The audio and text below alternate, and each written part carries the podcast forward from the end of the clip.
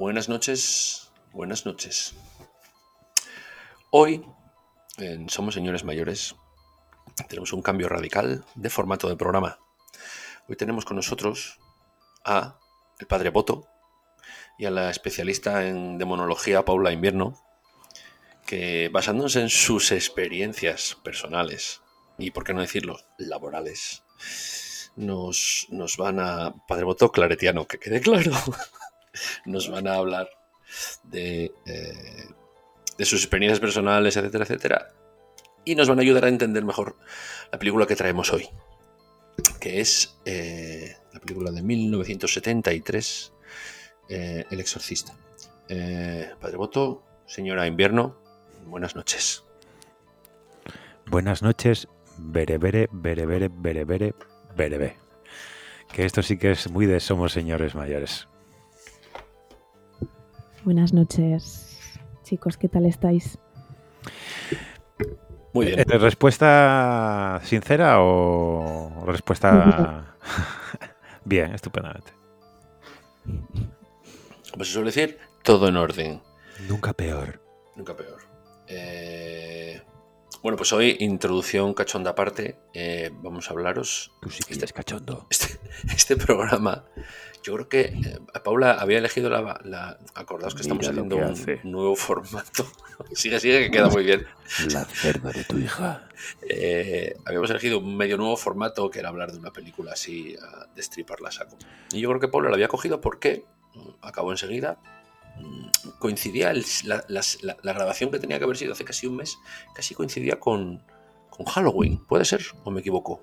Con Howling. Sí, no, no te equivocas. Eh, por ahí un poco la eh, escogí la película porque me tocaba a mí y coincidiendo con que íbamos a grabar eh, más o menos por Halloween, pues y precisamente acababa de verla porque quiero hacer un matiz con esta peli y hablar de la bueno remasterización no es como la versión extendida del autor eso y ver un poco las diferencias y tal eh, y bueno, pues porque es una película muy legendaria, yo la tenía bastante fresca y me moló mucho revisitarla otra vez, porque la vi pues con otros ojos de adulta.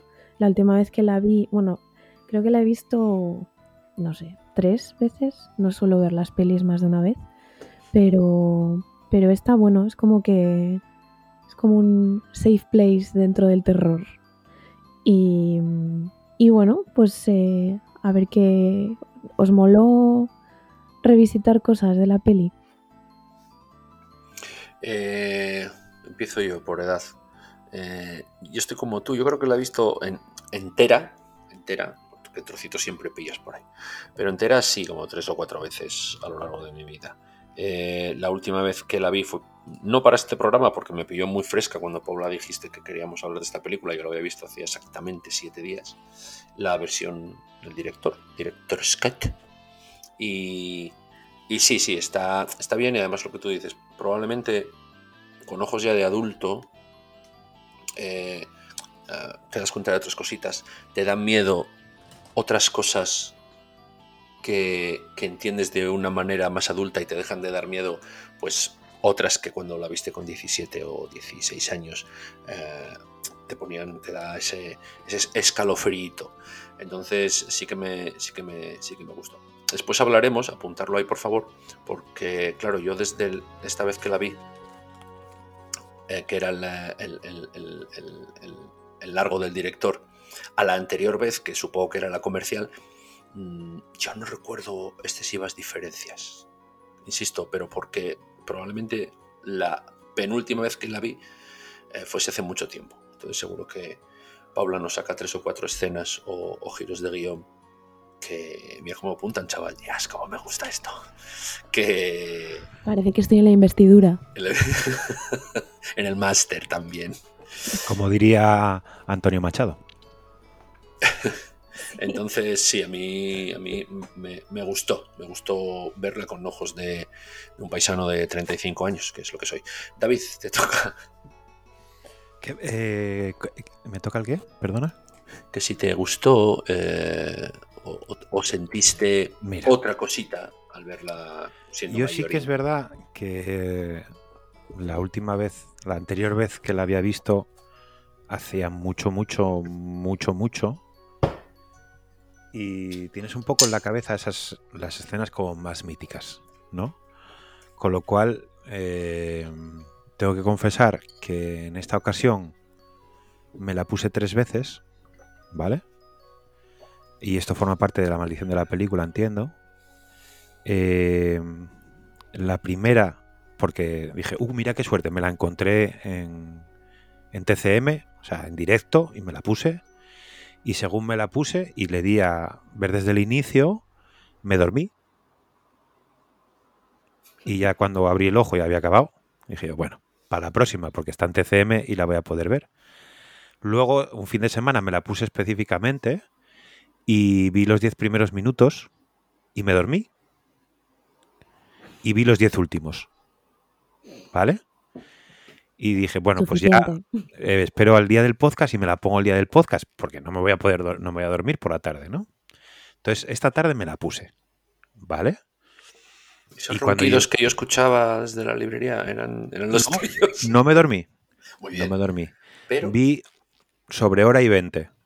¿Vale? Y a la hora y 20 eh, el wifi dejó de funcionar y se paró la película y ya no pude, no pude verla. Pero, claro, al final, después de... Si vas sumando los trozos que fuiste viendo, eh, lo que me quedaba por ver eran las escenas de del de exorcismo. Qué agobio verlo así. ¿No? O sea, lo más, como lo más mítico era lo que, me, lo que me quedaba por ver, que no necesitaba verlo. Lo cual me dio para fijarme más en eh, otras cosas. Y efectivamente, yo me apunté que da más miedo eh, lo que hay antes probablemente que, que el exorcismo en sí. A mí por lo menos, ¿eh? Mm. Sí. Eh, Paula. A ver. Veamos. ¿Por dónde empezamos? Yo quería enfocarte esto eh, como... A mí me gusta mucho como buscar las metáforas de las cosas, ¿no? Muchas veces me las invento y luego parece que cuadra pero bueno, cuadra en mi mente. Y entonces yo quería ver un poco, em, el, bueno, la película está basada en el libro de William Peter Blatty, que es del 71. Y la película original está dirigida por William Friedkin en el 73, dos años más tarde. Es decir, que todo es como el batiburrillo en los años 70 en Estados Unidos. Y lo que quería mirar un poquitín era metáforas de El Exorcista con la situación eh, geopolítica estratégica de Estados Unidos en el mundo en ese momento, ¿no? Que bueno, al fin y al cabo, pues todos sabemos que, por ejemplo, en Hollywood, pues em, cuando la Guerra Fría, el comunismo, el capitalismo, pues eran muchas películas que eran aparentemente de superhéroes y tal, en realidad estaba un poco plasmando la política en ese momento, quiénes son los malos, que siempre eran chinos enfadados, eh, comunistas raros, eh, o sea, era todo un poco eh, la realidad política, pero, pero un poco en meme, ¿no? convertido en película. Y entonces yo quería ver un poquitín si aquí había algo de esto, pero me gustaría también, o sea, charlas, charlar con vosotros sobre este tema, porque yo a lo único que llegué es que son metáforas un poco así generales, ¿no? No, no, no basadas como en la política real de los años 70, ni la situación de los años 70, pero bueno, sí un poco así en general entre la lucha entre el bien y el mal, eh, las crisis de fe, como por ejemplo la que tiene el padre Carras, que es una de las cosas que más me interesan eh, ahora que ha pasado el tiempo y he vuelto a ver la peli, eh, la crisis de fe de este señor, que para mí es lo que más me interesa de la película porque era algo en lo que no me había fijado en anteriores ocasiones. Y me parece que es un personaje que no había valorado y me parece muy real y aparte el actor creo que lo hace súper bien. Que encima el pobre se murió muy pronto. El actor, no el, personaje. Pero bueno, que me, me mola mucho esa parte de la crisis de fe y de espiritualidad del padre Carras y que son un poco también los valores tradicionales dentro de la sociedad moderna. Un poco eso, ¿no? Y también me interesa mucho el tema de, eh, que tampoco había caído en esto, de eh, el simbolismo de la autoridad. Es decir, cuando entra en escena eh, la figura del padre Merrin, porque el, el, padre Carras es como que no puede con todo, ¿no? Y entonces entra este señor como también un poco con la necesidad de los líderes frente a amenazas externas. No sé si estáis de acuerdo conmigo o se me está yendo la flapa. Yo diría que se, te, se te está yendo, que me parece ¿Sí? bien, ¿eh? Y, y vengo, a, vengo, a, decir esto porque mi pensamiento se bifurca en dos vías distintas. Luego volvemos a, a, tu, a tu metáfora, a tus paranoias. Mi pensamiento se bifurca en dos, en dos vías distintas. La primera, que el libro está basado en, en hechos reales. ¿No? Yes eh, de un exorcismo de 1949, que el, el escritor eh, escuchó hablar de él cuando estaba en Georgetown, por eso el, la situación, el padre Carras vestido con su chupilla de Georgetown cuando va a seglar, todas esas cosas, cosas perdón, eh, con lo cual a la hora de escribir el libro entiendo que hay muy poco de crítica social o, metáfora, metáfora del mundo en el que vivía y mucho más de generar pues en base a mucho más eh, peli de tarde que, que cine de crítica social, ¿no? Digamos, por ahí. Que luego haces las lecturas que tú le quieras hacer en el momento de, la historia que tú estés y vas a donde ves cosas, ¿no? Que esto, esto sí es, es, cierto que, lo, que puede pasar. Y luego, si hubiese una, una metáfora que, de la que habla la película, además es que me la apunté, eh, de las cuatro cosas que me apunté, una fue esta, sería eh, la adolescencia. La película habla de adolescencia, 100%. Además que es como muy fácil. Es una niña eh, que se transforma y que luego vuelve a ser normal.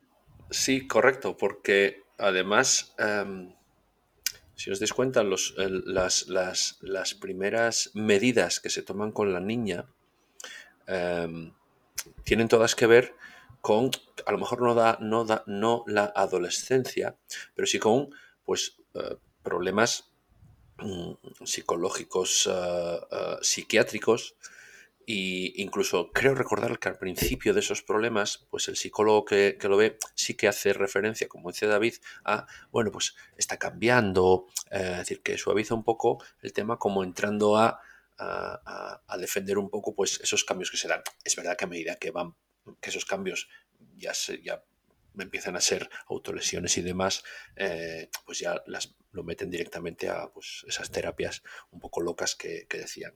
Pero bueno, sí que es verdad que yo sí que veo más, eh, más similitud entre, entre eh, eh lo que dice David de, de problemas de, o los problemas de, de la adolescencia los problemas que crecen. Los problemas que, que el, el lucha un poco entre, entre, el bien y el mal, hablando político sociológicamente. Sí, es verdad que coincido un poco con Paula en que cuando llega el padre Merrin, Merrin. es como diciendo, menos mal que está este paisano aquí. También es verdad, no sé si en el libro yo, me, yo no me lo leí, también es verdad que, uh, si no me equivoco, el padre Carras es su primer exorcismo, no sé si eso, eso es así o no. Sin embargo, Padre Merrin estaba con el culo pelado. O eso dan a entender. Tiene como más, más, más experiencia. Entonces, bueno, yo sí que creo que hay que, coincido un poquitito con Paula. Eh, en el sentido de que aparece un, un, jefe, vamos a decirlo así, alguien con más experiencia, que, que ayuda a sacar las castañas de, del fuego a, una situación que el otro, que el otro pobre pues no podía. Ahora, yo os pregunto, que a lo mejor esto sí es una paja mental mía, ¿creéis que no puede Padre Carras porque está dudando de su fe? ¿O porque es un novatillo? ¿O las dos cosas? Yo creo que es más porque no tiene ni puta idea, ¿no? O sea, Quiero decir, todo sumará, pero él, él, él, se lo dice a, a la madre, a la actriz, que no recuerdo el nombre. Mira que suelo acordarme los nombres, pero en esta ocasión no me acuerdo de él. Em, sé tanto, de, tanto como tú de, de, exorcismos, le dice en un momento determinado, cuando están hablando, cuando ella queda con él, no aparece vestido de cura y la asusta y van hablando de, bueno, lo que, está pasando en su casa, qué se puede hacer, qué no, cómo funciona el exorcismo, etcétera, etcétera. Y él se lo dice, señora, yo sé exactamente lo mismo que usted. Así que, no sé, a ver qué hacemos. Sí, pero yo creo que al final esa duda que tiene él uh, de, de, lo diré, duda de fe, vamos a decirlo así, eh, eh, yo quiero creer, me pasa un poco como, como las fantasías de Paula, ¿eh? quiero creer que es lo que le impide, eh, entre otras cosas, por lo que dice David, que es la primera vez que hace esto y que no sabe lo que está haciendo, pero es que le impide un poco triunfar, vamos a decirlo así. Porque, si os dais cuenta, los dos hacen lo mismo. O sea, el padre Carras llega, que si agüita, que si sal, que si no sé cuánto más. Y el otro día, lo que pasa es que, bueno, es verdad que son como los Vengadores. Ahora ya son dos. Hay una cosa interesante en esto, que es otra de las cosas que me apunté, que no pensé nunca que fuésemos a llegar a este punto, pero ahí estamos, que es cuando se, eh, mm, reúne la madre con el Consejo de Sabios Médicos, ¿no? Que están hablando de posibles soluciones, eh, no sé qué, no sé cuánto, y no sé en qué puto momento eh, la comunidad científica decide que la mejor opción para una niña que le pasan cosas raras es un exorcismo. Bueno, esto podemos, podemos dejarlo aparte si queremos. Llama mucho la atención, ¿eh? De que un, médico, no que un médico te proponga, oye, como no haces un exorcismo, sino que haya 14 médicos en la sala y poco a poco vayan sintiendo con la cabeza como diciendo, sí, sí, claro. O sea, todos sabemos que la solución eh, no es, no es otro escáner, es, eh, es un exorcismo. O sea, eso se ve a agua, muchachos. Es un poco el rollo de es, o sea, nos enfrentamos a algo tan grande que ni la ciencia puede solucionarlo. Sí, porque al final estamos hablando de que esa, ese, consejo de sabios es cuando ya le han hecho de todo a la niña. Entonces, claro, ahí es donde, lo que, lo que decía David, donde dicen ellos, bueno, pues vamos a probar algo en lo que no creemos, creo que no creemos, eh, porque no se nos ocurre otras cosas. Pero es que ahí el que lo propone dice, no es textual. Eh, cuando empieza a hablar de, los exorcismos, pues en las culturas no sé qué, actualmente sobre todo es en, la cristiana, lo que pasa que eh, suelen, suelen funcionar, pero no por las razones, por las razones que los, cristianos eh, piensan. Y viene a decir algo así como, a ver, es una, una persona que está poseída de alguna manera, y, y por el valor de la creencia de la persona que tiene enfrente exorcizándole, exorcizándola, eh, es cuando la persona poseída pierde el demonio. Es decir, eh, como el exorcista cree en lo que está haciendo y cree en, Dios y cree en no sé qué, eh, esa es la razón por la que la persona poseída entre todas las comunidades que queráis es exorcizada, ¿no? Entonces, si lo traemos a lo que estábamos hablando ahora de, por qué el padre Carras no es capaz de, llevar a cabo el exorcismo, aun haciendo lo mismo que el padre Merring, si lo, si, si lo piensas hilao, ya te lo está explicando el médico cuando propone el exorcismo. Que para eso necesitas una fe concreta y creerte lo que estás haciendo de tal manera. 100%, claro. Eso es. Joder, vaya hilada. ¡Buh! Mamina, mamina. Solo nos falta hilar el comunismo, el comunismo y el, y el, y el, y, el, y, lo otro con, lo de Paula. De todas formas, perdonar, vamos a hacer un, pequeño, un pequeño paréntesis porque hemos entrado a hablar a saquísimo aquí de religiones, psicologías y, psiquiatrías. Y la película, insisto, El Exorcista, 1973, el amigo Friedkin, y por hacer una sinopsis rapidísima, es una niña que de la noche a la mañana, eso también hay que investigarlo un poco, de la noche a la mañana empieza a hacer cositas muy raras, muy raras, muy raras, cada vez más raras, hasta que eh, esas cosas raras se, empiezan a ser un poco salvajes ya. Que no es de la noche a la mañana, ¿eh? Bueno. Es decir, en el relato va muchas veces al médico, la miran muchas veces. Eh, pero empieza como con síntomas muy, muy, muy, levecitos, muy leves, muy leves, haciendo cosas un poco tal, pero es verdad que eh, eso crece de manera exponencial, no sé en cuántos días y, demás. Si es verdad que tiene razón David, que las primeras veces que van al médico es como pues una migrañita, una cosa así un poco rara. Entonces, pero si es de la noche a la mañana, y ahí es donde es una de las preguntas que yo os quería hacer, si es de la noche a la mañana, cuando empieza a tener los síntomas leves, vamos a decirlos así.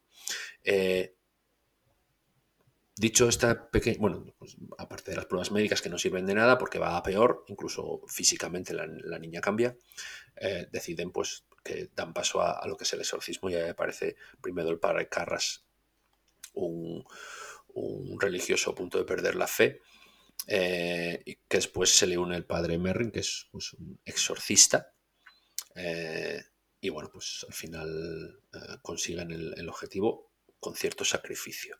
Dicho esto, mm, ¿por qué la niña eh, le entra el... Eh, voy a hablar como porque no sé los términos. Le entra el demonio. Hay un inicio de película, ahí en un desierto, en el que aparece una, una especie de ídolo, reliquia pequeñita, que bueno, pues con esa música así un poquito tal. Sumerio, ¿eh? Que Javier Cansado estaría muy contento. que, eh, es el nombre de ese demonio. Eh, y bueno, pues una vez que dan ese esa pequeña intro, pues ya pasamos un poco a la, a la, familia de clase alta, vamos a decir así. La madre es actriz, eh, bastante reconocida por lo que parece o por lo que nos hacen de la película. Y la niña, ahora sí, pues casi de la noche a la mañana, empieza a tener síntomas y nosotros ya sabemos que es que eh, está, está poseída. ¿Por qué está poseída? ¿Lo explica la película o da a entender algo o es te elijo a ti? Pikachu. Bueno, yo creo que em, todo empieza cuando la niña le habla a la madre de un señor con el que puede hablar eh, con un tablero, ¿no? De hija. Pero ese señor a mí no me queda muy claro quién es. Es como un... y ni por qué la niña llega a ese señor.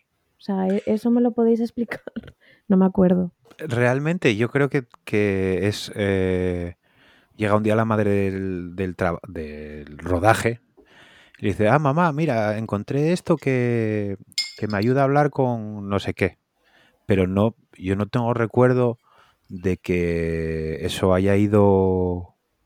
Quiero decir, que haya una explicación a cómo se llega a el ente con el que habla. Que igual hay, ¿eh? Claro, pero no cabe. Yo es que no recordaba el, detalle de la, de la Ouija. Eh, entonces, claro, ahí ya te está descubriendo automáticamente el, el contacto con, lo que tenga ahí adentro, lo que, lo, que le haya eh, eh, poseído. Entonces está claro que van por ahí los tiros. Eh, además, em, creo recordar que están como en, la, en el sótano poniendo la lavadora, tal, una, una escena como muy doméstica. Y la niña es como que no entiende muy bien cómo funciona la Ouija y queda como, a mi entender, como un portal abierto. Y el ente con el que medio contacta, pero no contacta, está, queda la puerta abierta y es, es, el, es el demonio y se mete dentro, ¿no? A partir de ahí. El demonio, no un demonio, no. El demonio. Claro, claro. The Big One. The Real Satan. Una de las cosas que más eh, miedo me dan es el tema hospital, porque es ahí como esa, o sea, sabes que es un, que en realidad es un exorcismo, pero la niña está en el hospital. Aparte que a mí los, los hospitales me dan mucho miedo y no me gustan nada. A nadie le gusta, pero me da un mal rollo especial. Esa unión entre ciencia y sabes que no se lo van a curar porque es un el demonio, Pues eso me da mucho miedo. Y también el, el desgaste físico de la niña me da muchísimo miedo también. O sea, cosas básicas de terror básico de que te salen pústulas y pus y tal, me acojonan más ahora que, que cuando era pequeña. Hombre, es que realmente eh, yo también me apunté todos, todo lo que tiene que ver con centro médico como parte del- de lo que más miedo me dio en este último visionado, ¿no? Por la forma de, de hacerle las pruebas, por la forma de hablar del médico, cuando la, Mm. la examina ella, como diciendo, "Eh, esto, echándose un piti, ¿eh? Que dices tú, joder, sí, tío, los 70 eran la hostia. Eh, que realmente a mí me suena que esa niña se la sopla totalmente a ese médico, ¿no? Más o menos. Y la mete en un saco que es, eh, esto le pasa a la mayor parte de los adolescentes estadounidenses, no sé, debe decir hasta un porcentaje. Eh, pues el 60% de adolescentes les pasa esto y tienen que tomarse estas pastillas. ¿Son las tranquilizantes? No, son estimulantes. Uh, qué raro, ¿no? Ah, no se preocupe, señora, todo bien. Me dices tú, a ver, hijo de puta, si no tienes ni puta idea de lo que es, no hagas cosas raras. Pero bueno, eh, más allá de eso, acojonan bastante las máquinas que utilizan, ¿vale? Porque son the year of, from the year of the Polk. Eh, y hay un momento que le hacen como, no sé si es una radiografía o un escáner, eh, en la cabeza a Reagan. Y, joder, acojona muchísimo el maquinón.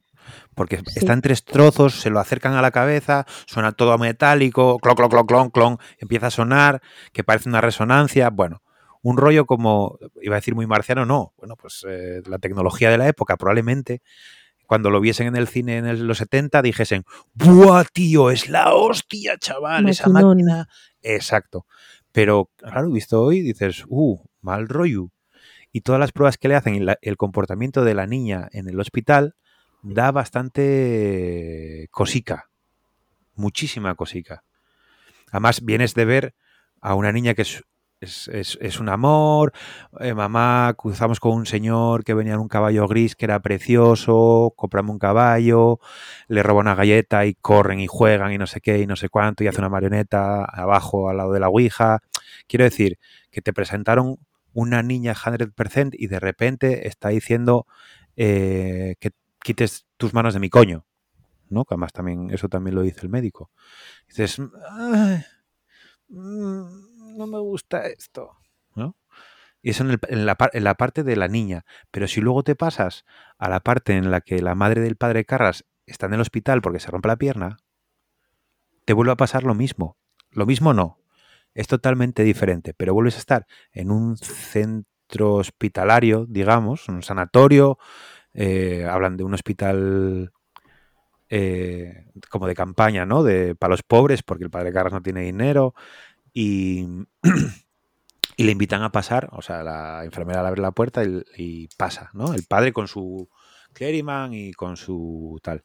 Y le empiezan a asaltar señoras que ya las, las viste en, un, en, una panorámica que te hicieron, con unos planos de detalle, de señoras eh, con miradas perdidas, haciendo cosas raras, eh, tal, que luego se tiran a él eh, para pedirle, yo qué sé, rece conmigo, no me acuerdo lo que, lo que tal. Y él las aparta como, como mosques. Me, a, a, mí personalmente, ese, ese trozo es el que más impresión me da de toda la película. Manda huevos, ¿eh? Que hay cosas para que te impresionen. Pero ese trozo, antes de que llegue a, a, ponerse al lado de la madre, me parece, me parece muy guay. Vaya pues... turra que estoy dando hoy. Sin haber visto la película entera. Pues mira, estamos hablando de, de, de partes que nos dan más canguelo, que nos hacen pensar más, lo que sea. Eh, a mí la que más, pero siempre, ¿eh? o sea, y ahora que la vi con, con 35 años, más, uh, más, mira Paula cómo se ríe, que, eh, más, más ansia, no es ansia, es, es, es, miedo. Cuando él está escuchando una cinta en su despacho, padre Carras, ¿vale? Creo que es una cinta. Eh, está él solo, en un despacho así como un poco en penumbrilla, como estoy yo, eh, y, y, le, empiezan a, le empieza a sonar el teléfono. ¿Os dais cuenta por qué, qué- qué escena es? Eh, no. Sí. Entonces le empieza a sonar el teléfono, que lo coge, no sé si una voz así un poco rarita, eh, y empieza empiezan a sonar que lo piensas y dices tú, pero ¿por qué tienes tantos teléfonos tan cerca? Y empiezan a sonar muchos teléfonos, en- en- tanto en la sala como un poquitito las, eh, detrás de las vitrinas de la sala. Y esa escena en concreto mm, me perturba todavía mogollón. mogollón. Fíjate que es una tontería, ¿eh? Pero bueno, el, estar él solo, escuchando esa cinta un poco rara, que en el teléfono le, le hablen así en un idioma un poco raro, medio entre gritos, que él cuelgue y empiecen a sonar todos los teléfonos, me, me, me desbanca un poquitillo.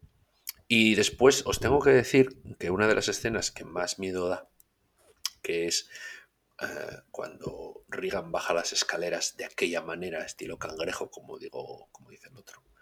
Eh, esa escena, estamos hablando de 1973, la vuelven a poner de moda eh, eh, los inicios del terror japonés, os des cuenta, con esa clase de, de- escena de la niña o la mujer o, tal, caminando un poco raro, ya sea trepando por la pared o en el techo o, tal, y date cuenta que, bueno, no sé si está basado en, en- en esta película, pero es ese contorsionismo irreal que lo ves y te impacta mucho y es como digo yo que te sale ese escalofrío. Entonces date cuenta que ese terror japonés que empieza en el con The Hall o, o The Ring, no me acuerdo lo que era, eh, que empiezan a ver esas películas de ¿cómo se llama este chico? de eh, Juni Ito, este que hace, Paula, tú y yo lo hablamos alguna Mm. vez, es que le gustan muchos ojos y muchas Sí, basado un poco en ese, en ese mundo.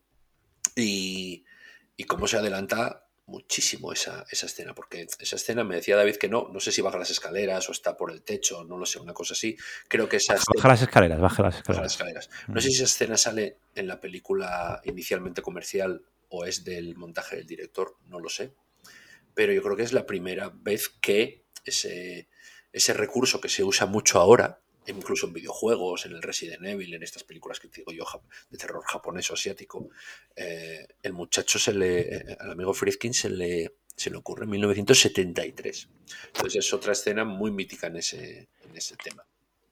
Sí, esto es cierto lo que acabas de decir. Lo que pasa que previo a esa escena hay otra de bajar las escaleras que no se ve cómo las baja. Cuando están acabando la fiesta, un fiestón en la casa y la niña estuvo durmiendo, o parecía que estaba durmiendo y de repente baja, ¿no? Cuando ya quedan cuatro con un cura tocando el piano y cantando unas canciones diciendo que el cielo para él sería un, club eh, blanco con sus nombres eh, en letras eh, de neón o algo así. Que dices tú, joder, pavo. No tenías otra cosa que hacer. Y baja y señala al astronauta. Había un paisano, un astronauta allí, y dice, tú vas a morir en el espacio. Y según se lo dice, se mea la alfombra y se la lleva la madre.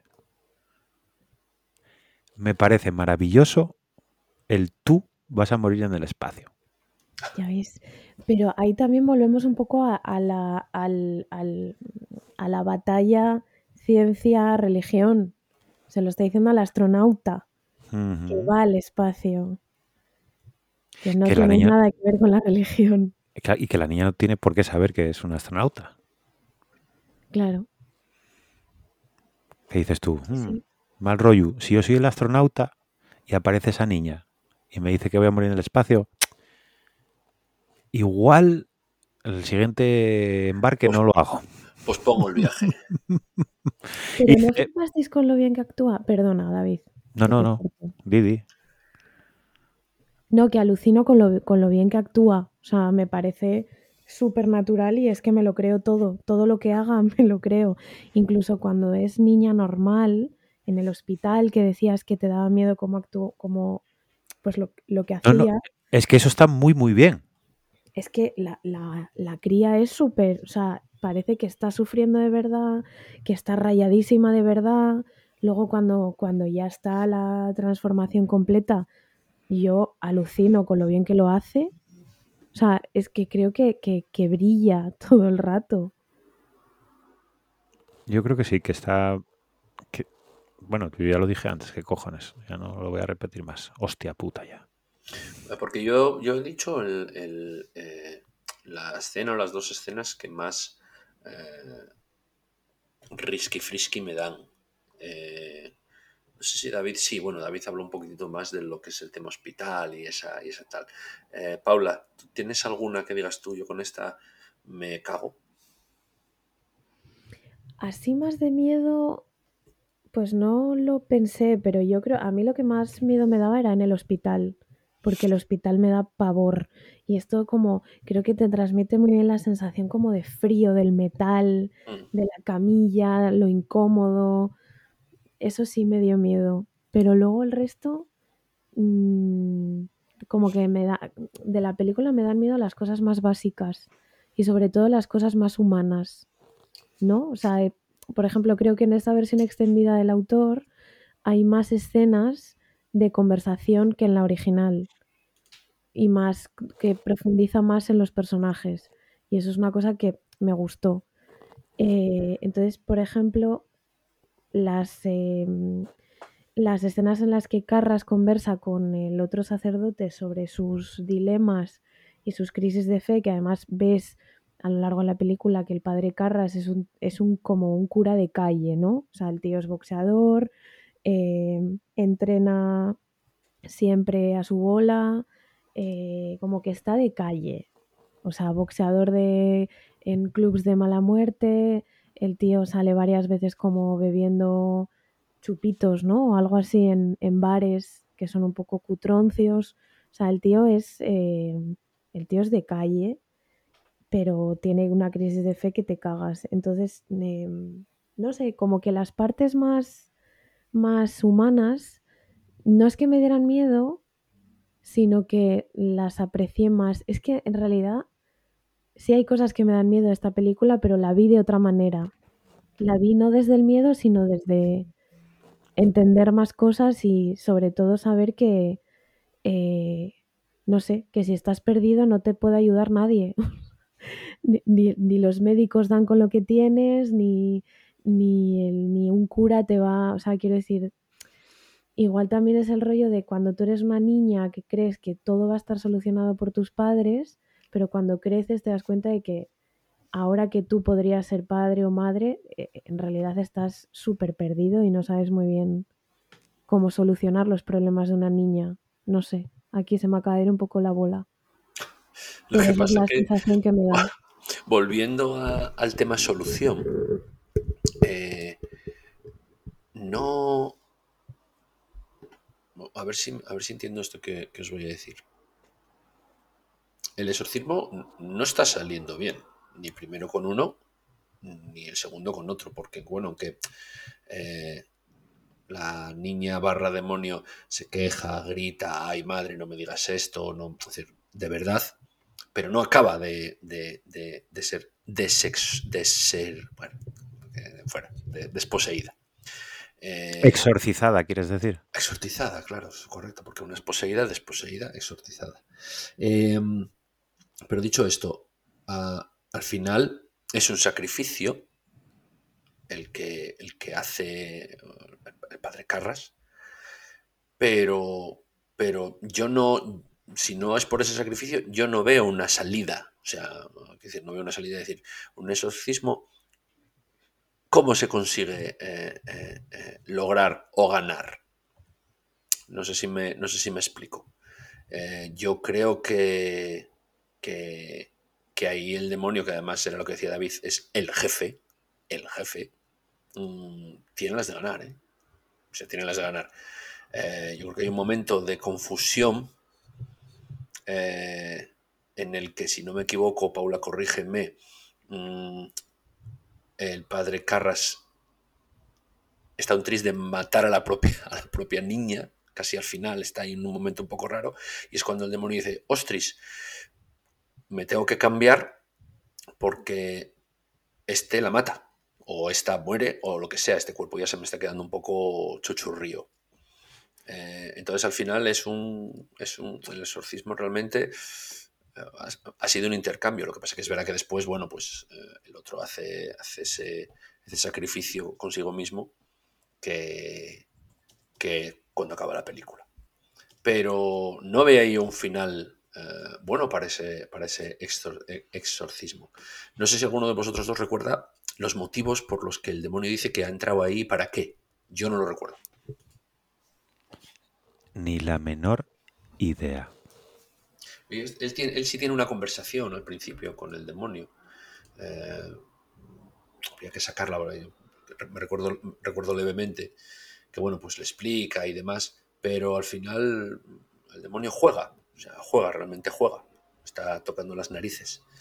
Eh, entonces, por eso que, yo creo que si no es por ese momento de confusión y de, y de, y de, y de locura final, mm, ninguno de los dos, es más, uno, por, mayor le da un ataque al corazón, yo creo, ninguno de los dos hubiese conseguido eh, la victoria.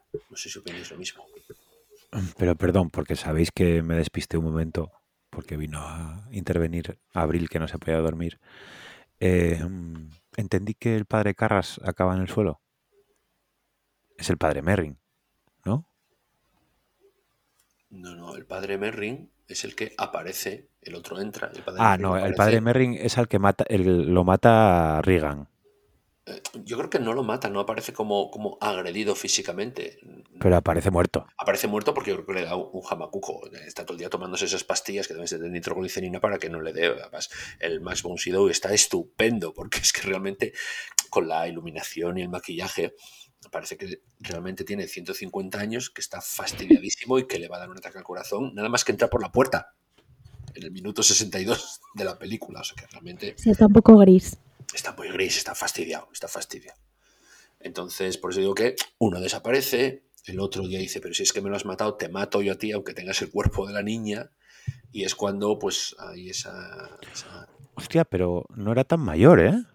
Porque él es del 29 era del 29, Max von Sydow. Mm. Y este es el 73.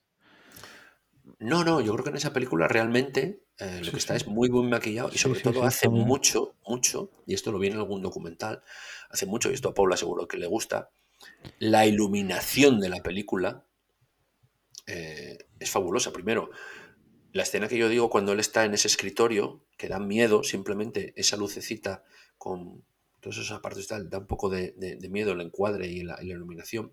La iluminación del hospital es tan de hospital que sientes el frío del hospital. Eh, la de la casa cuando está todo perfecto es un caso fabuloso.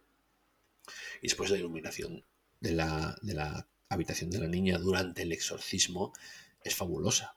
Realmente es fabulosa porque ves que hay mucha luz blanca que no tienes claro de dónde sale no tienes claro de dónde sale porque no hay ninguna lámpara de estas así de, de TikToker, tienes las mesillas y tal. Pero, pero lo que dice David, al final es un, es un actor de cincuenta y pico años, eh, muy bien maquillado, pero que ese, si os dais cuenta, durante el exorcismo, la cara de los dos eh, han envejecido mil años desde que empezó la película. Sí, pero que era, era más joven que tú ahora, ¿eh? Sí, cuando hizo la película. Pues mira, fíjate. 44, ¿no? Puede ser, puede ser, puede ser. Y fíjate lo bien hecho que está, insisto, maquillaje y, iluminación eh, mete miedo hasta las caras de esos personajes. Porque el padre Carras, eh, que es súper expresivo, tiene una, tiene una expresión de cara peculiar, vamos a decirlo así, son facciones muy duras y tal. Y cuando está súper en tensión, eh, tanto la iluminación como el maquillaje hacen que te dé miedo. Entonces yo creo que ahí también es un, es un súper acierto. Pero ¿os da, os, llega a dar miedo el padre Carras en algún momento? él, el personaje no. Cuando, fuma, cuando fuma en la cama, porque piensas que se va a morir en un incendio. yo creo que los personajes no, pero esa, ese esfuerzo que hacen los dos, a mí el padre Merrin, me rechina un poco esa, esa iluminación y esa, ese maquillaje que lleva. ¿eh? por eso son como dos vampiros dentro de, esa habitación. Entonces sí que un poco de, cosita, sobre todo pues, ese, maquillaje y esa iluminación. A mí sabéis una cosa que me da muchísimo miedo cuando en, otras pelis también de exorcismos y tal, es una pijada absoluta, pero me da- o sea, debajo de la mesa estoy. Cuando hablan, o sea, la niña habla, ¿no? Y, tiene, y suenan como varias voces al mismo tiempo, que es como la voz del demonio. Sí, O sea, sí. me cago de miedo, os lo juro. Me da muchísimo miedo. Eh, antes que vayamos con, con las maldiciones de la película, que seguro que tenéis apuntadas bastantes. Eso me hicisteis, me hicisteis intentar. Al principio yo os pregunto. Visteis, os pasé el making of, que me parece fabuloso esos dos minutos. Es, es- es cine de los 70 puro. Pero, pero date cuenta que al final creo que usaron extras pocas veces que las escenas de, de Reagan eh, en la cama y con el vómito y el crucifijo, etcétera, etcétera, las hace ella el 90%. Eh, que no me extraña que después haya quedado para los restos la pobre Guajina Parra señora. Entonces mi pregunta es, ¿vosotros hoy por hoy, hoy por hoy creéis que esa actuación con una menor, porque si no me equivoco era menor, ¿verdad? No tenía 18 ni 16, creo. creo. Pues era del 59, 29, 73, pues. Eh, 14. dejarían, dejarían hoy por hoy las leyes de California, que se suelen decir, hacer esa actuación con, con una menor. Esa, ¿eh? O sea, diciendo lo que dice, haciendo lo que hace, eh, etcétera, etcétera. Yo no lo tengo claro. Hombre, probablemente eh, cambiaría la calificación de la película. Ya, es, ya, debe, ya debe ser... Sí, pero la calificación es una cosa. Yo puedo entender que la pongan 18, RX, me da igual, pero que alguien vaya y diga. Del rollo Una niña, épico. exacto, una niña de es que- 14 años. Pero sabéis de sobra que en Estados Unidos eh, Money Talks Bonita. y la solución sería si lo vas a hacer pero no puedes ver la película, niña. No es la primera vez que lo hacen.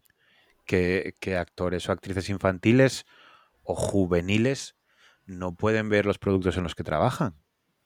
Sí, pero. Bueno. pero Ellos no tienen problema, ¿eh? Pero yo hablo de que al final estás haciendo que una guaja, que cobre o no cobre, porque bueno, cobrar a los padres, eh, actúe haciendo cosas y diciendo cosas que yo hoy por hoy no veo. O sea, me cuesta ver actores menos de 10 18 años. Otra cosa es que tengan 19 y que, y que los pegan en la película como que tienen 12, que a veces ha- se ha intentado, ¿vale? Pero que no Al veo salir yo de clase, por ejemplo. Al salir de clase, por ejemplo. no veo yo eh, eh, ciertas películas eh, en ese aspecto. Mira, hablábamos hace, un- hace unos programas de, de Lolita, la de Adrián Lyne, puede ser, donde el amigo de Paula, Jeremy Irons, eh, sí es verdad que tenía ciertos, ciertos contactos físicos con, no me acuerdo el nombre de la chiquita, que seguramente era menor de edad, pero no se veía, no era tan explícito, ni ella decía tantas cosas explícitas como esta pobre Linda Blair eh, hacía en esa peli. Por eso digo que no tengo yo claro que se puedan rodar eh, estas cosas. Voy un poco más allá y acabo. Kikas, que la... eh, ¿Sabéis cuál es? La de los, los Sí. superhéroes estos, bueno, tres superhéroes y demás. Con Chloe Eh, Grace Chloe Moretz Grace Moretz y Aaron Taylor Johnson. eh, Chloe Grace Moretz dice bastantes tacos, mata muchísima gente, pero bueno, acuerdas que en Estados Unidos puedes matar, que no pasa nada, pero el tema sexual es un poco más complejo. Eh, y es verdad que la, la- Chloe no tiene, no es mayor de edad y hace una película muy violenta. Pero no lo tengo tan claro. Paula, ibas a decir algo que igual ya ni te acuerdas. Sí, iba a decir que em, yo tampoco lo tengo muy claro, ¿eh? porque bueno, sé, ahora sí que habría un montón de cosas hechas por CGI que no tendrían que hacer eh, físicamente, pero sí que es verdad que el lenguaje que usan, uf, eh, sería fastidiado. De hecho, aquí tenía apuntado que se le ofrece el proyecto de la peli a Mike Nichols y lo rechaza por el estrés psicológico que podría causar en la niña. Es el único director que tiene un poco de de empatía con la niña. Y cogieron a Linda Blair porque por lo visto era muy espontánea y apareció casi por sorpresa después de mil pruebas a niñas en el casting. Era como muy espontánea hablando. Y para la voz del demonio, que en realidad eh, es cuando más burradas dice, escogen a una señora que se llamaba Mercedes McCambridge, que era actriz de radio. Actriz de radio. es una movida porque alrededor de esto hay un problema con, con las nominaciones a los Oscars, yo creo. No sé si es que querían nominar a Linda Blair por el papel, pero como tenía partes grandes en las que no era su voz, no podían nominarla o era algo así. Me suena haber leído algo de esto. No sé si os Qué suena a fuerte. vosotros. No, pero es curioso. O sea, y también porque acabo de darme cuenta de que en realidad la- las burradas la niña no las dice, Claro. las dice la actriz de radio. Sí, sí, porque al final la sé. niña, más que quejarse mamá, mamá me duele o mamá socorro, lo que sea, realmente es esas burradas. eh, supongo que originalmente las dice la, la persona que pone la voz de, del diablo. Pero bueno, aún así, Es que los gestos obscenos y todo, Claro, claro. Esos el los hace la crucifijo, el, el- el tal, mira lo que. Sí, hombre, estas cosas, eh, eso lo hace ella. Por eso digo que es, es, es complicado. A mm, fecha de hoy. es difícil. Está David investigando. Sí, no, iba a decir que, que la actriz de doblaje, o sea, la actriz de voz, eh, fumaba como una carretera para alterar la voz. Y estoy buscando el, el rollo este de, de los, de los Oscars.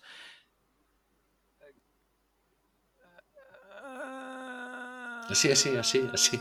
Así empezaba.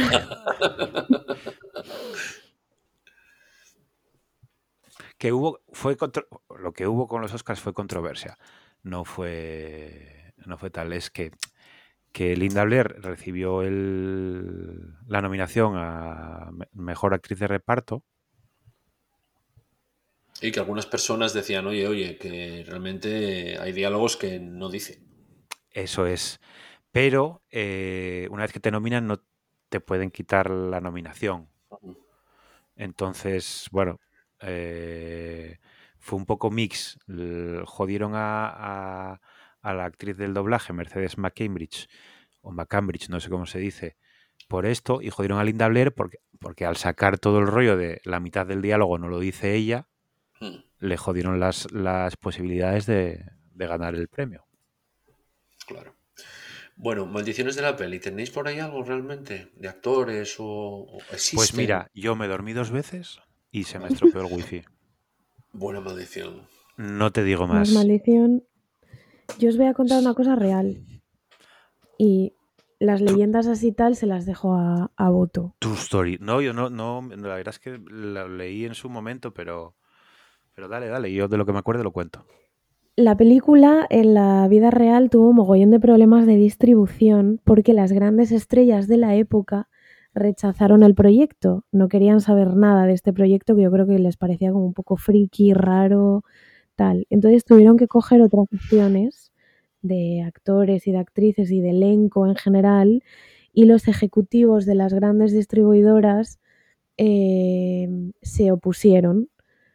Por ejemplo, em, las grandes distribuidoras querían a Marlon Brando como el padre Merrin, pero el director, el director se negó porque si no, eh, el exorcista iba a ser Marlon Brando, o sea, es un tiburón, entonces se negó. Entonces, como el director y parte del equipo técnico tenían las cosas muy claras de cómo querían que fuera la película, o no tanto de cómo sí querían que fuera la película, eh, como cómo no querían que fuera la película, eh, pues entonces hubo un montón de problemas de distribución.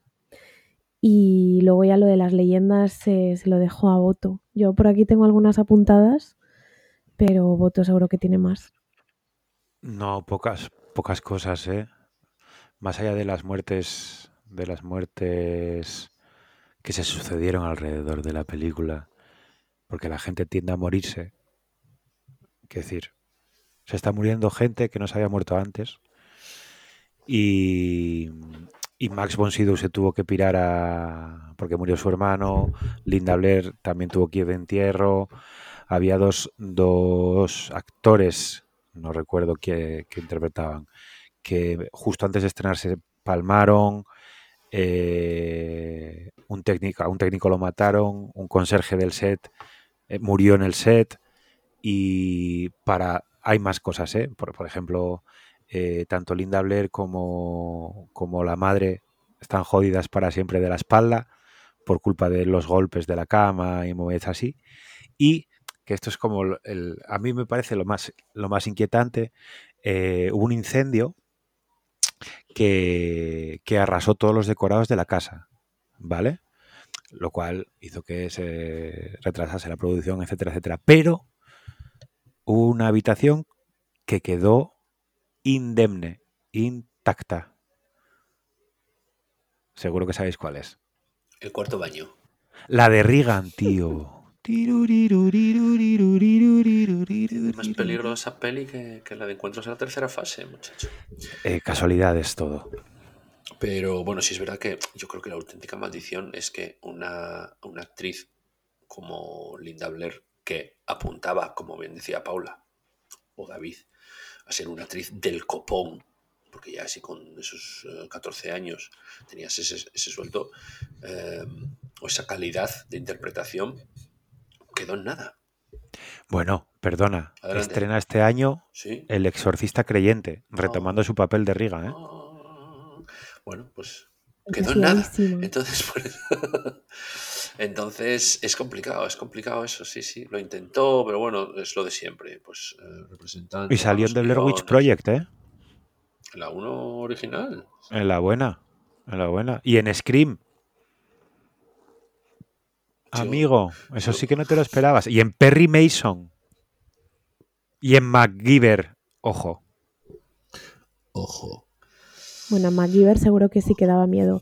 Una cosa que quería añadir era que la película además tardó, con todas estas cosas que fueron pasando, tardó más del doble en, en filmarse ma- de lo programado y costó más del doble el presupuesto inicial. O sea que eso sí que era una pesadilla. Total. Todo mal, ¿eh? Todo yo, mal. Yo sí que escuché, bueno, pero claro, eso son ya leyendas urbanas. Eh, ataques al corazón en los cines, eh, en algunos cines empezaron a repartir bolsas para el vómito, porque para hacer la gente pues vomitaba, no estaban acostumbradas, no estaban acostumbrados el público a estas cosas, que bueno, y se lo pones a un chaval de 17 años, y bueno, sí es verdad que le- te puede dar algún sustito o te deja mal cuerpo, pero bueno, has visto estas cosas en, en- otras películas o parecidas. Pero sí, y después todas las parodias que se han hecho, ya no tanto de la película, sino de, de, escenas míticas de la película, lo del vómito, lo de lo mira que ha hecho la, la- la- la guarra de tu hija, lo de sal de este cuerpo, lo de, eh, de todas esas cosas. Entonces, me, me- al final estamos hablando de un clasiquísimo, mm, donde está catalogado, si no me equivoco, solo escuché no hace mucho, el póster de la película está catalogado como uno de los cinco pósters, eh, primero, mejores para una película y que dan miedo, miedo entre comillas, que está tan bien hecho que impone esa, esa luz la habitación, solo el, el- cura, bueno, la silueta de, de- del cura ahí, ahí abajo. Y ahora la, la pregunta mía, la final, cuando la película es El Exorcista, se titula El Exorcista. ¿A cuál de los dos se refiere? Al bueno. A David, vete al peo. ¿A cuál, a cuál de los dos se refiere? ¿A Carras o a Merrin? Y yo es que cada vez que dices Merrin, tío, pienso en el Señor de los Sí, yo Anillos. también. Bueno, eh, creo que es Merrin. Alguien lo dijo, yo me lo he tomado a la primera, ¿eh? es Merrin, es Merrin. Sí, sí, sí. Merry Merry. Christmas. Que tenía lado, estaba esperando al abajo Pippin. Eso es. Eso es. Bueno, eh, retomando, ¿a cuál de los dos se refiere? Igual a ninguno, pero a mí me gusta hacer, haceros esta pregunta. Yo creo que el exorcista de verdad es Merrin, es Max von Sydow. De verdad. Es el exorcista que viene a ser exorcista porque ha hecho exorcismos. El otro lo han llamado y le han dicho, corre a ver esa guajanda, a ver, a ver si lo que necesitas es un exorcismo, un par de hostias. Mm, yo aquí también voy a la parte metafórica porque creo que el padre Carras, como tiene esas crisis de fe, en cierto modo también el exorcismo es con él, ¿no?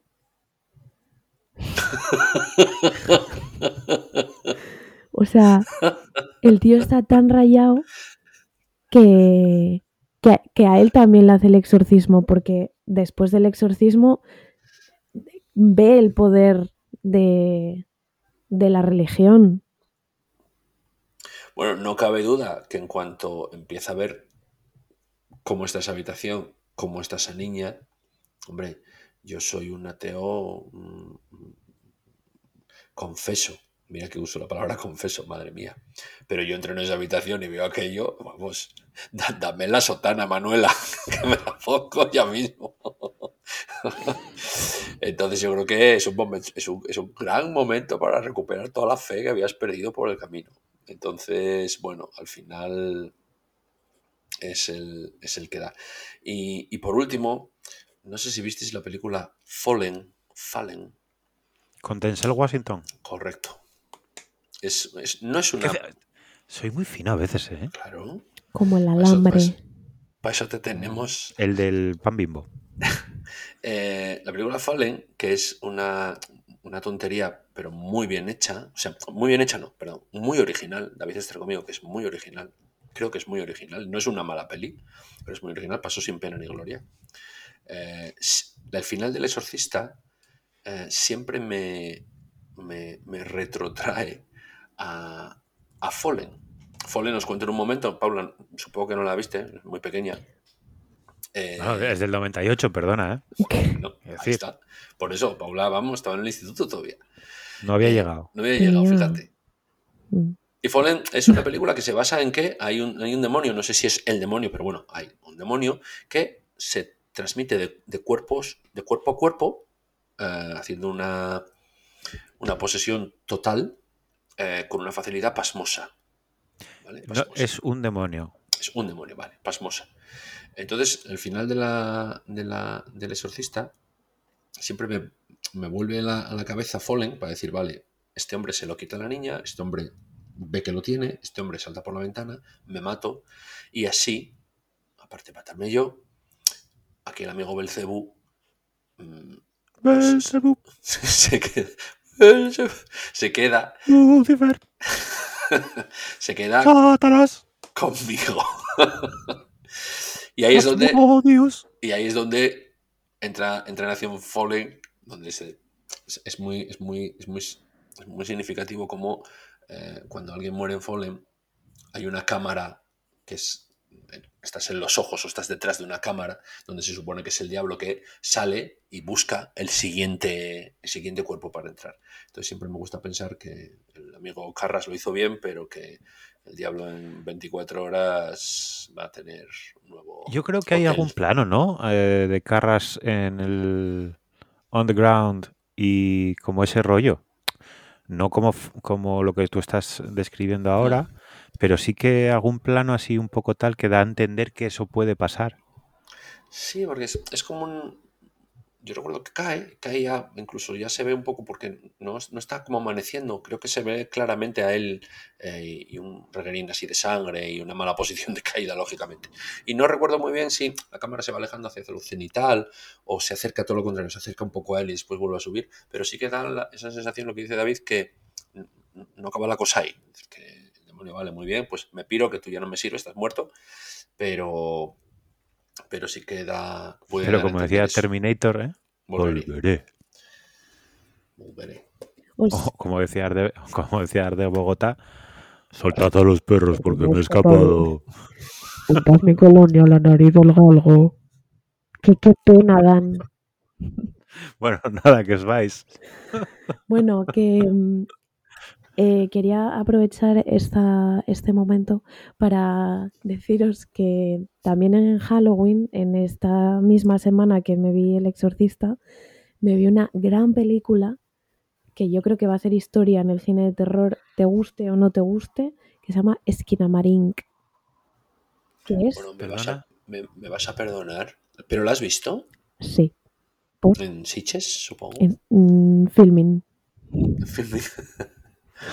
es, es, es esta. que tiene un nombre. que la película es tan rara como el nombre, al parecer. Sí. Vale, yo es que he escuchado de todo, ¿eh? Eh, ¿Puedes, eh, ¿Puedes decir el nombre otra vez? Esquinamarink.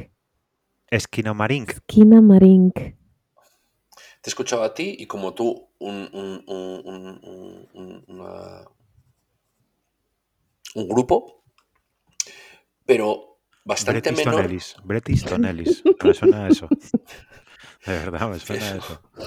pero eh, infinitamente más pequeño eh, de los que le han puesto decir, ¿qué es esto? Mm, Es más, eh, Horror Losers, que la sigo y- y- en Twitter y me fío bastante de él, aunque bueno, es un poco. eh, se ha vendido a. o sea, hace muchas promos que se nota que son promos.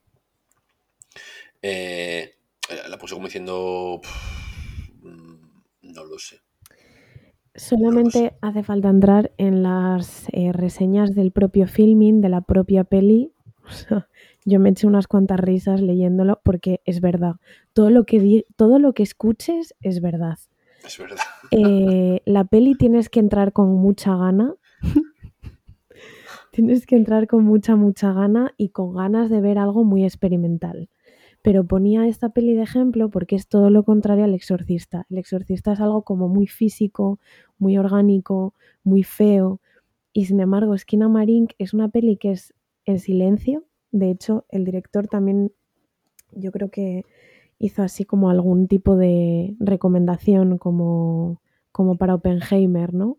Chris, no, Chris- Christopher Nolan, de pues cómo había, cómo es como lo ideal eh, para ver la película, ¿no? Las condiciones técnicas para ver la película y disfrutarla al 100%. Pues yo creo que este señor debió decir algo así también de la película. Tienes que estar en completo silencio. Eh, la película tiene un granulado mm, excesivo.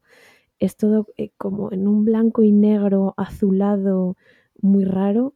Todo como desde la perspectiva de un niño. Los planos son muy... O sea, es súper experimental. Es como tú estás viendo todo como si fueras un niño. Entonces está todo como, como arriba.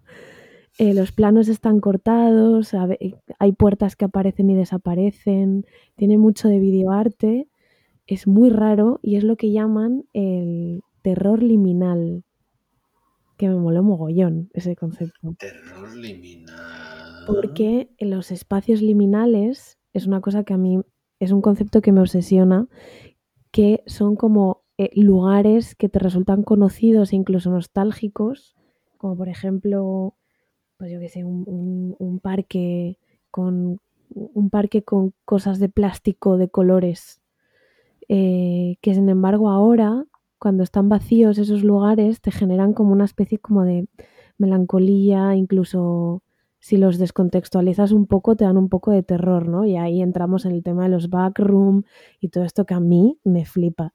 Pero quería poner esta peli de ejemplo porque hay gente que le parece una castaña absoluta y no me extraña.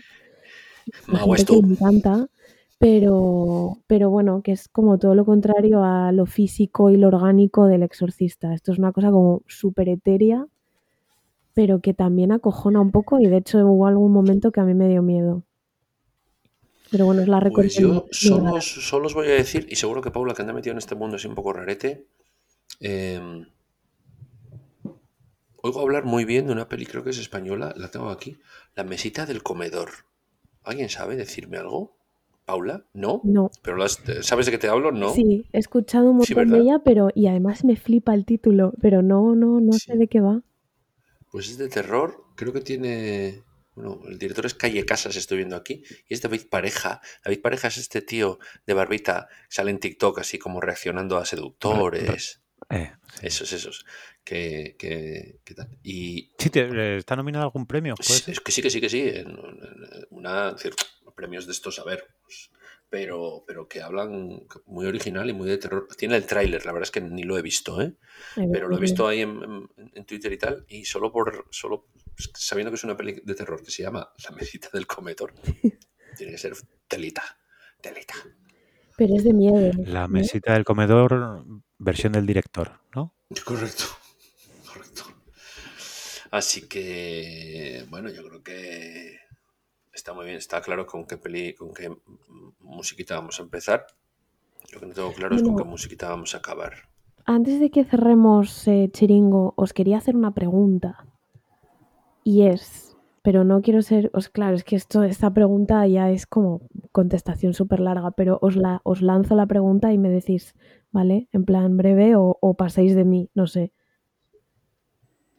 La pregunta es, ¿cómo creéis que se podría explicar física, o sea, científicamente un exorcismo? ¿Por qué? O sea, ¿qué es? ¿Qué era un exorcismo? ¿Era un cruce de cables, esquizofrenia repentina? O sea, ¿qué era un exorcismo? ¿Por qué se hacían Ah, bueno, pero, exorcismos? pero estamos, claro, pero estamos hablando de, eh, de que los que no creemos que haya una invasión eh, espiritual de un demonio dentro del cuerpo de una persona, que expliquemos o que, pe- o de que, manera sí, expliquemos de, man- de manera científica o, o- o- real para nosotros el por qué es. mm, Está más que estudiado que de, de 30 años para atrás, que era cuando se hacía eso, ahora sus- supongo que lo harán solo en, en- en- en pueblos de- del inframundo. eh, pues, pues ataques epilépticos, esquizofrenia, eh, psicosis, eh, pues cosas así. Es decir, está demostrado, porque al final, incluso, incluso, bueno, demostrado, no hay nada demostrado si la otra persona pues acaba muerta, que era lo que solía ocurrir. Pero, pero sí que, bueno, pues psiquiatras, médicos y psicólogos, no como los de la película que hacía David con el pito en la mano, eh, sí que explicaban que lo normal en estos, en estos casos, cuando hubo aquel, aquel boom, era pues, pues gente, pues eso. Sobre todo, yo siempre escuché o leí, sobre todo, eh, ataques epilépticos que no se controlaban eh, en demasía en, esa, en, esos, en esos días. Es mi teoría, que a lo mejor estoy equivocado y realmente hay un demonio que va ocupando cuerpos por ahí. Yo no lo creo, yo. No sé si ha sido corta o larga. Bien, bien, bien. Voto, no sé cuál es tu opinión, pero sí, sí. o sea, Eh, me encanta que me hagas esta pregunta. Pero no tengo una respuesta para ella. Ahora mismo. Y por un momento pasó por mi cabeza inventarme una movida lo más grande posible. Pero. Pero no me, no me lo da la cabeza. Así que no tengo respuesta ni para eso, ni para las cosas que se caen en la cocina cuando no hay nadie en la cocina os lo juro. que es una pregunta, es una cosa que acojona más que cualquier película. Que tú estés en tu habitación, por ejemplo, grabando un podcast y suene en tu cocina algo que se cae y que no haya nadie. No, no. O sea, en en cuanto acabemos el podcast voy a mirar. No, es lo peor que Uh, puedes ¿Qué te das por aludida? Vaya. Pues tú, te- tú te reirás, David, pero detrás tuya se está moviendo algo. Tú sabrás. Sí, es la silla en el espejo. Llevamos así cuatro años. Eh, bueno, nenes, eh, se nos ha ido un poco de las manos, pero está muy bien. poquito. Muy bien. Eh, cuidado con las ouijas. Pues, hombre, si tuviésemos más tiempo, yo os contaba cosas de la ouija que yo jugué muchísimo con las ouijas cuando tenía 16 años. Pero Así muchísimo. pues, Bretis. Bretis.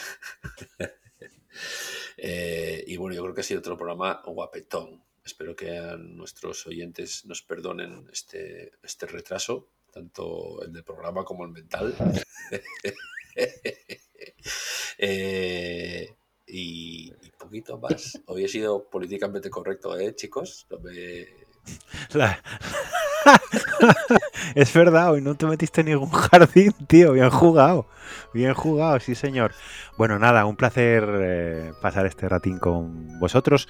A ver con qué os sorprendemos la próxima edición de SSM. ASMR. Am, sí, va a ser sorpresita. Pues yo, yo os diría un besito, pero os voy a decir un besito.